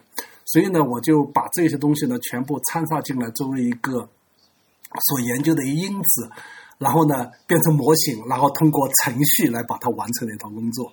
所以我就在这里呢给大家宣这个这个说明一下，这军徽是怎么产生的哈，其实是这么完成，其实也是很不容易的。对呀、前面的过程啊啊，就也是做了大量的研究，大家怎么一个键就出来了？其实不是，其实花了大量的力气。我们做了几款自重啊，这次 我给我可以要多少自重就多少自重，我现在是推出来是六六个自重吧，六个自重啊，六个自重。然后呢，当然这个这个还呃，这我现在是九幺六九的一个一个自重。当然，现在如果市场上反馈迫切的话，我可以做成二七五三三的这个结果啊。对啊，然后就是参数一换，然后再生成一下就可以了，是吧？呃，对对对，然后但是人还是要做一下，人还是要做。人可能，比如说出的时候，大家抱怨啊，出的时候有连笔啊，什么东西啊，那是我们的这个连笔没有做好，很抱歉，我下面正在修改，把连笔给改得更好一点。就是那个对，在出出的字 在那个小字号的话，肯定会有粘连嘛，就会粘在一起嘛，就感觉嗯。不出小字号是不能用嘛，要出一定是用用用标题字嘛。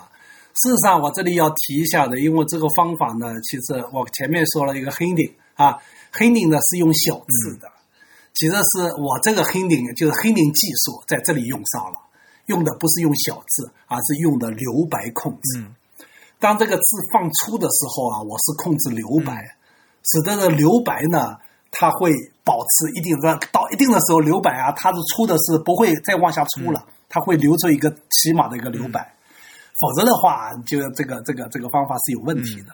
所以呢，这个留白技术就所谓的 Hinding 技术，我在这里用上了。因为最早微软的 Hinding 呢，是我最早用上的。微软最早的 Windows 是用我的 Windows，也是用用我的字来给它做的。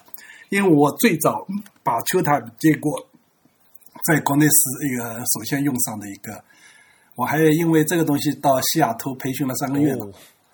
嗯，但是所以呢，这个后期哎，但雅黑的 Hinting 是西雅图那边做的吧？啊，不是雅黑，雅黑是雅黑是蒙纳做的。哎，这个设啊设计呢，他是请了请了请了方正，然后呢，这个好像 hinting 的让蒙纳装的，好像 hinting 的成本比那个设计还贵。对呀，黑黑 d 的 Hinding，而且是这个智库量巨大，这个数据量是那个实际数据的两倍。因为你 Hinting 要按按字号每个字调嘛。啊，每个字条非常麻烦，而且它是显示的，而且显示是显示一串，任何一个字号出现问题，它都得调。然后汉字又这么多字，这个调起来吗？真是。嗯，对对对对，嗯，所以这个这个 hinting 也是一个，所以呢，这个分辨率高了，也就不需要么东西了。哎，我说这个 Hinding 呢，也就是用到我这个技术上来了，我进行留白控制，用了 Hinding 技术，给给大家说一下这个，嗯这个这个。啊，这个这个问题。但是出于您这样的做法的话，就是的就不可能会发生笔画的避让嘛？就是说结构应该肯定都是一样的嘛，无非是这个结构肯定是不能变的嘛。我就定了一个结构，结构这个拓扑结构肯定是不会变的嘛。嗯，对，这个我是选定了一个结构，我有一个选项哈，我选定了这个参数结构的话，所有的结构都会进入这个参数的一个一个一个。一个一个一个结构上来去做，然后呢，下面我就是不讨论结构了，我就讨论笔型。啊，笔型呢会怎么样怎么样怎么样就怎么样。啊，就这么一个啊，这么一个逻辑，知道吗？所以这是，所以目前，所以目前的那个几个字中也没有包括超粗，超粗问题会有点大，超粗是很难的啊，超粗是很难，因为因为超粗呢，我认为超粗呢只能像我们这个漆黑的超粗幺零五。因为它不能带修饰，任何修饰超出都是不现实的。粗黑是不能够不能够这个变成变成带修饰的，因为它没空间了。所有的空间特别这个，这个一有空间，它就这个这个留留白就出问题了。但是我们齐黑呃齐力老师做那个这个超超出黑做的特别好。对，就是超出黑做的很棒。他那个那个。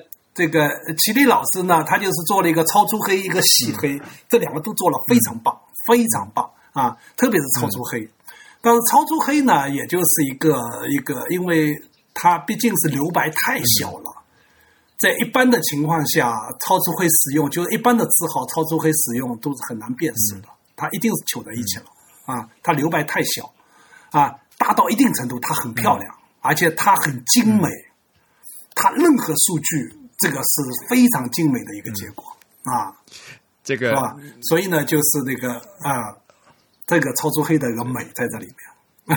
从那个艺术的角度，或者从美的角度，超出黑设计是非常美，而且每个笔画它都做了一个这个这个这个个性化的调整。必须要细调，我就我就很难去调整了。那这就是我没法去调整了，因为我真的是一个。一个比较一般性的一个调整，它那个细条，每个字都需要设计的。它这个，你留白怎么留？不是说你机械化就能留的，那一定是每个字都需要设计的一个结构，不容易。所以这道字是非常精美的，这个超出黑非常精美。呃，你超细黑呢，就是也就无所谓了，就那么回事儿。那超粗黑是很近，没有，超细黑呢，基本上没什么变化。那这个就是一个骨架嘛，就是一个骨架的嘛。哎，就是一个骨架，它就是一个骨架，但是。超粗黑的骨架它是乱的，但是不一致的。超粗黑的骨架，然后我去评价超粗黑的时候，我的模型就没法评价。哇，它这个骨架就完全是变化的，知道吗？变化的，它已经因为它的完全已经处于一种超常规的一个股价了。它的股价我给它抽象出来，和正常的股价不一样 没法用 没法用。没法用，它不美。我给它的评价，它不美。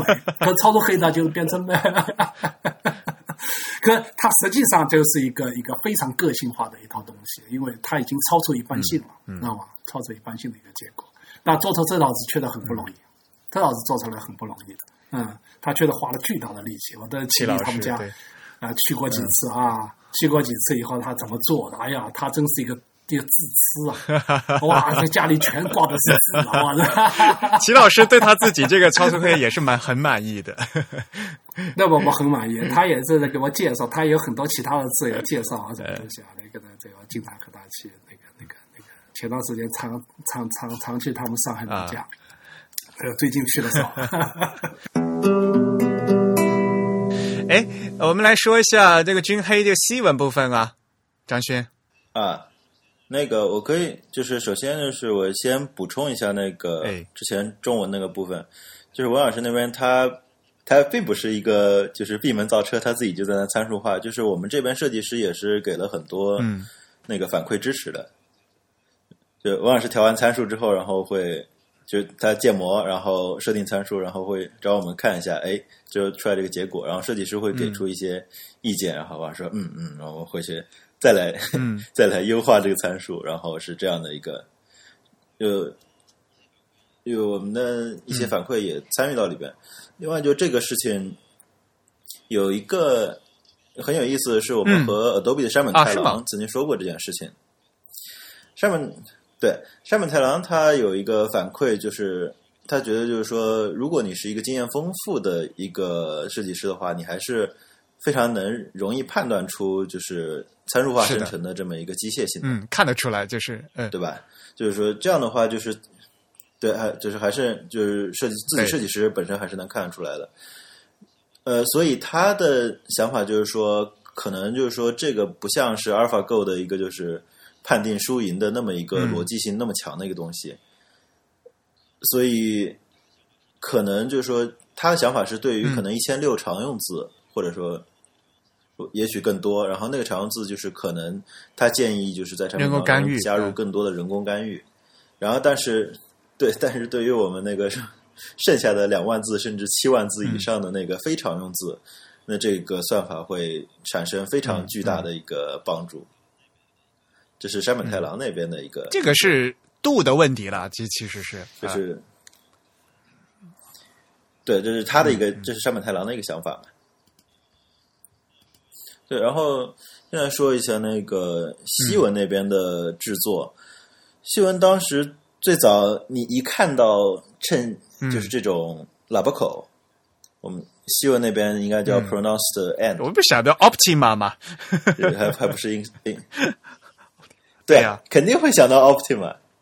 然后当时就当时就立刻就拿了，就是罗老师一说这个概念之后，我说 OK，然后我就立刻拿了华文细黑，嗯。然后和那个 Optima 来看，然后因为华文细黑的那个嗯。喇叭口特别的巨大，然后但是问题是军黑那边就是有点也有点向那个东七那边靠拢嘛，所以它的喇叭口并没有那么巨大，而且就是我们。而且就是 Optima 多多少少它是有点参照那个参照那个帝国罗马大它的比例是那种比例，对，没对，错它，是它是有粗细对比的。对，它不但那个比例是参照那个，而且它是有粗细对比的。但我们不想要粗细对比，我们觉得这个粗细对比实在是就是这个粗细对。比啊，那没错，看你那个 contrast 的度的问题了，其实也是。对，因为我们没有做超粗嘛，所以就是说我们不需要这么强烈的粗细对比，所以当时是就想要一个正常的，就是呃比较比较线性的 sans serif 的骨架，然后需要一个再然后再加上一个喇叭口，然后我们当时就各种找这种产品也是有，然后但是我们又想要一个非常经典的，然后我们在那本就是 Adrian Frutiga 那个作品集里边，那本大大白书是吧？对，我嗯。对大白书，大白书里边有一个当时他做了一个 prototype，但是最后没有哦。实现的一个、一个项目，就对，但是他那个画的，他可能只只做了几个字，然后但是当时的确他也是做了多模板的，就是至少是他希望尝试做成多字重的。然后我们就根据那几个字母说，OK，这就是我们想要的那种感觉，然后我们照那种感觉，然后把把最后西文那边就是实现出来。就它不会像 Optima 那种，就是像那么参照，就是罗马大斜，就是今年帝国罗马大斜体那样，就是特别强烈的，就是宽窄的比例变化。它基本它把那个宽窄比例的那种差异度给缩小了一些，但是基本该加喇叭口的地方，我们也都也这个都做了一些因为处理。整体来说，一看应该还是那种 humanist 的感觉嘛，还嗯还是那种感觉，嗯。基本还是那种感觉，只是说没有 Optima，嗯嗯，没有 Optima 那么强。而且另外就是，我觉得我们值得一说的一点就是，这次我们做的哦是双，层机，对，这个比较少见，对，对，就是说双层 A 和单层 A 的问题，这个事情大家经常说，因为嗯就是说这是一个正文字嘛，就是单层 A 和双层 A，就是说你可能都会用到，尤其是在你做国际音标的时候，就作为一个正文字，你可能单单双层你要去去区分的。但是很多时候黑体、嗯或者说无声线体非常少会采用。非常会少会采用双层记忆，对我们我我记得有咱们俩已经讨论过这个问题吧，就觉得很老气嘛，而且看着很像那个 Eric Gill 的感觉，对，对啊，就是一看，对呀哎这怎么那么像 Gill Sense？太老，就觉得好像这个剧和其他的风格不一样所。以那时候就，对，但是这次这个，因为我们就是要一点那种老黑体的风情也好，情怀也好，就是所以和这次的设计概念是比较合的，所以这次知道你用了是故意的双层机，这是。对，我们是故意的，然后我觉得也值得和大家不过还是严重表扬一下你们那个拼音的那几个字符做的很好看。啊，谢谢。然后日文也是你们自己画的吗？假名啊那些？对，日文是嗯，对，日文是我们自己画的，但是我们去、嗯。也也看了很多东西嘛，可能看最多的是、啊是 y u g o o g s o i s i c 对，因为 y o g o s i c 整体来讲，也就是属于像咱们那个老黑体的那种老派的的，就是黑体字。嗯。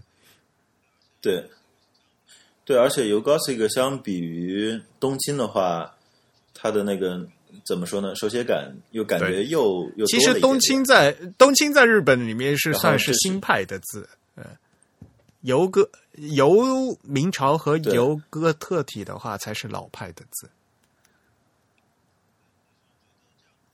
对，就是觉得这样子的话，就是假名和汉字这边的区分度可以嗯更大一点。这可能对于一个带有装饰的、带有装饰的汉字部分来说，你希望在在股价上区分大一点，也许是一件好事情。对所以啊，这这套字做出来以后，就呃，他们在网上有评论嘛，说是国内首款由参数化设计生成的实验性中文字体。我觉得这是一款划时代的一个产品。你们也也也不做做宣传就，就就就突然的就这么这么发出来了，大家都不知道。就我们就 我们也很谨慎嘛，因为就是说我们算是故意的，就是嗯没有最后做人工干预。我们想，我们想本来是想就是静静的啊。看一下市场反馈，然后没想到就是大家其实反馈还、嗯。还挺正向的，然后我们觉得可以这件事情可以跟大家非常明确的说一下，对呀就是我们的一些设计目的。就是这个东西的确，你可能觉得它有点激进也好，嗯。觉得它过于机械也好，其实这些都是基于实验性的一个考量。嗯，呃对我们，我觉得就是把这个目的说清楚，方法说清楚，然后而且呢，有这样的东西以后，大家和呃大家会可以进行对比嘛。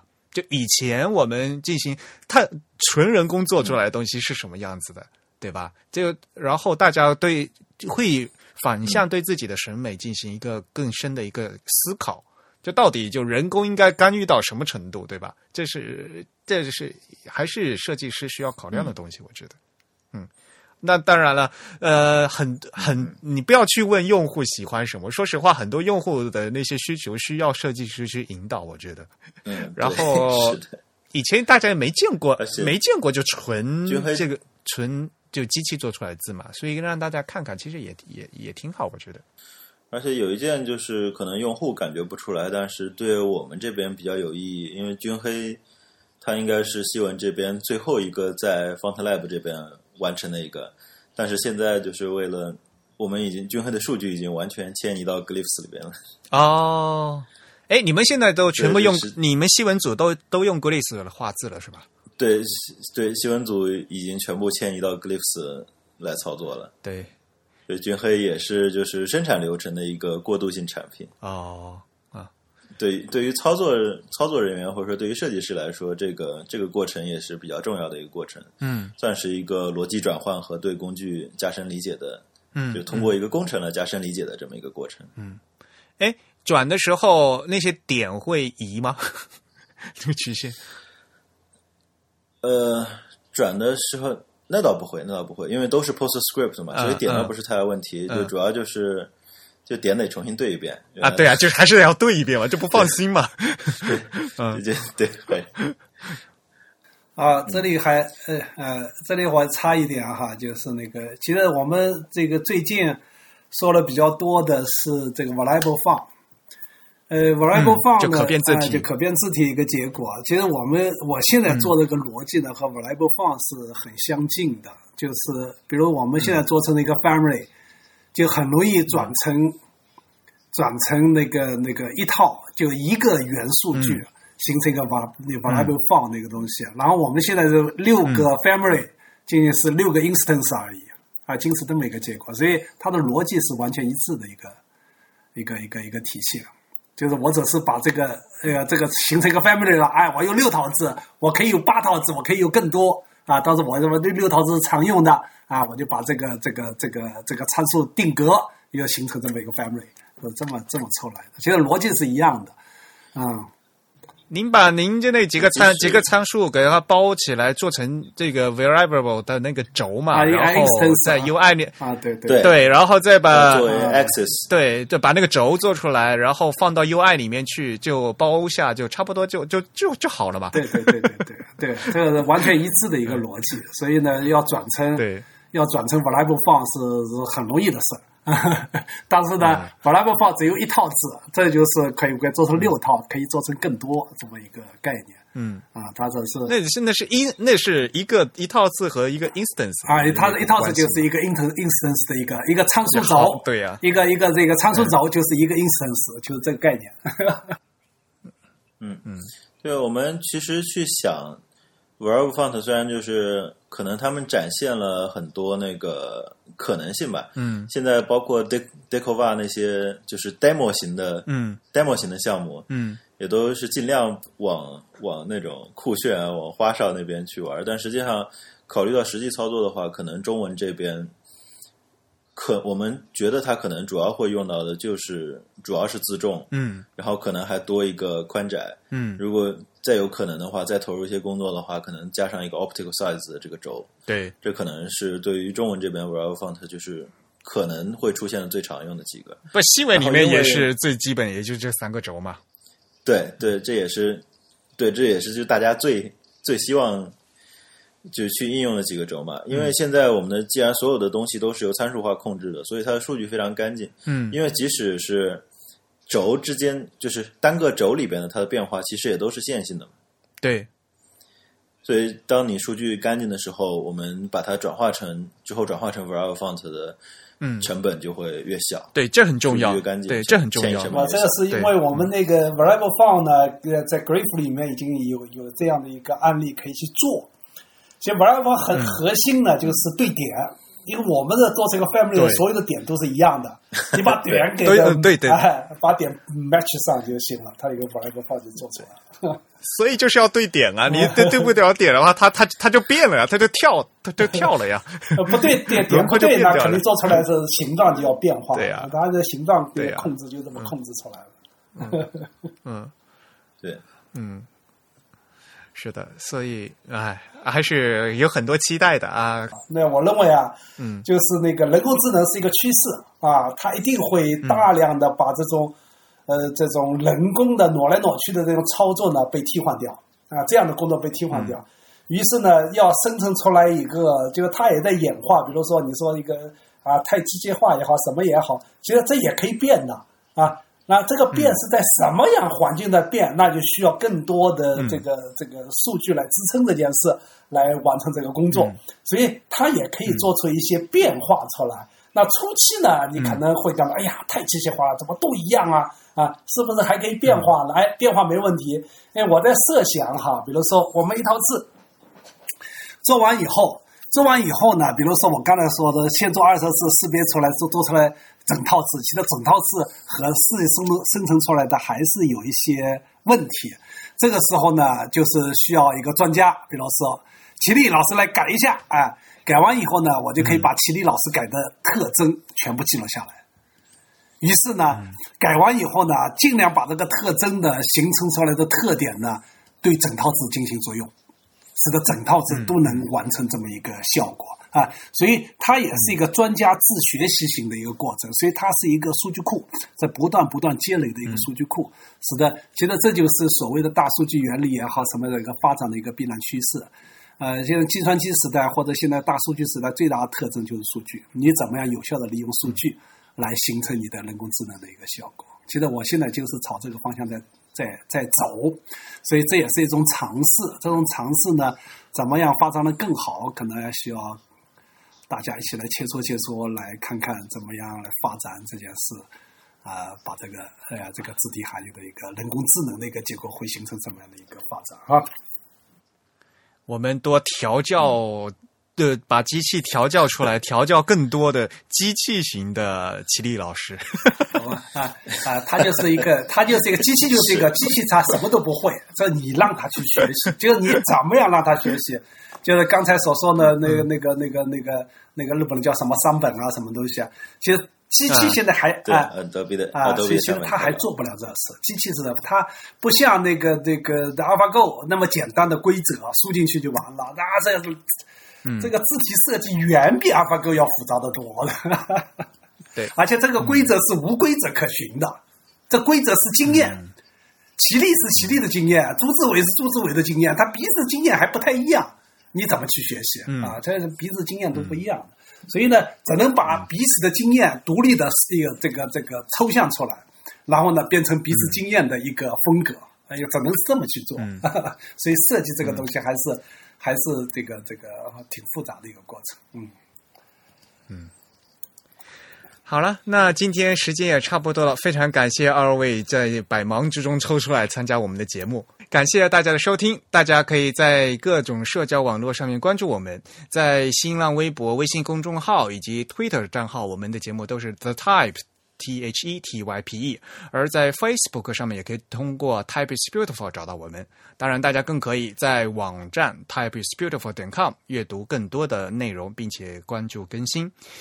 还是那句话，欢迎大家用邮件的方式来给我们写反馈。我们的邮箱是 Podcast at the Type 点 com。也欢迎大家给我们捐款，让我们努力把节目做成全球最好的字体播客。现在进行捐款，还有机会参加我们给幸运观众的抽奖活动，获得精美的小礼品。哎，张轩，你是给大家带了礼品了是吗？我记得。对对对，哦，我忘记这件事情了。哎呀，对啊，你说一下。那个，嗯，我去了 Type 之后，然后这次那个 Hamilton Wood Type，哦，就是他，呃，那个如果大家熟悉这。